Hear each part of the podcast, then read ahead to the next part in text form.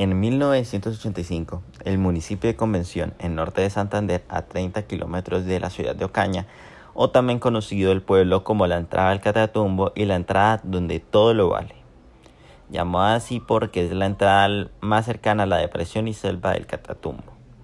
Recordando que en estos momentos tenía presencia el Ejército de Liberación Nacional, el ELN, el cual desencadenó el caos y el miedo hacia todos los lugares aledaños a las diferentes zonas del conflicto, como este municipio.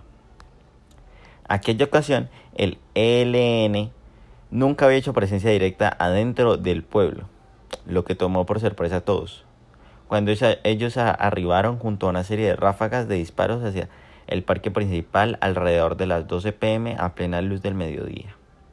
Pese a que el municipio sabía de la problemática y de una advertencia que se tuvo a la alcaldía desde el día anterior, el entonces electo alcalde no le creyó porque ya habían enviado cartas anónimas desde antes del suceso que resultaron totalmente una farsa. Pero esta vez todo sucedió muy distinto, siendo el mismo caso del pastorcito mentiroso.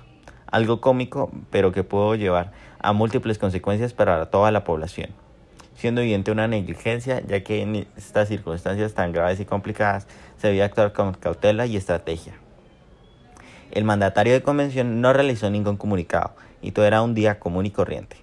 Antes de que la situación de las guerrillas en estos momentos se encontrara en auge y, la cual, y existía la presencia de diferentes grupos guerrilleros por el control de la zona, se dice que interrumpió el silencio junto a, a una a pólvora hasta que multitudes de personas entraron a los almacenes cercanos gritando se entró la guerrilla. Se podían ver a los rojos y, negros pasamontañas distintivos de estos grupos guerrilleros.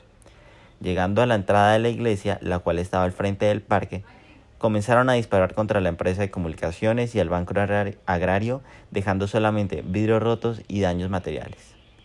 Pero lo peor fue cómo sucedió a plena luz del día. Personas que estaban en el parque no lograron refugiarse y tuvieron que acostarse en el pasto o en el piso para que no les dispararan. Claramente este fue un evento muy traumático y que marcó toda la comunidad de convención, siendo algo que no se olvida y se mantiene en la mente de todos los pobladores. De manera de que se puede decir que existe un estrés postraumático de los pobladores de la zona por las amenazas y asesinatos que realizaba la guerrilla y después los paramilitares algo que al día de hoy no ha cesado y sigue vigente la violencia en esta parte del país. Pese a que ya pasó la época más oscura en este sitio, la marca que ha dejado este conflicto armado a la población es algo que no se queda en el olvido y ya forma parte de todos en este lugar.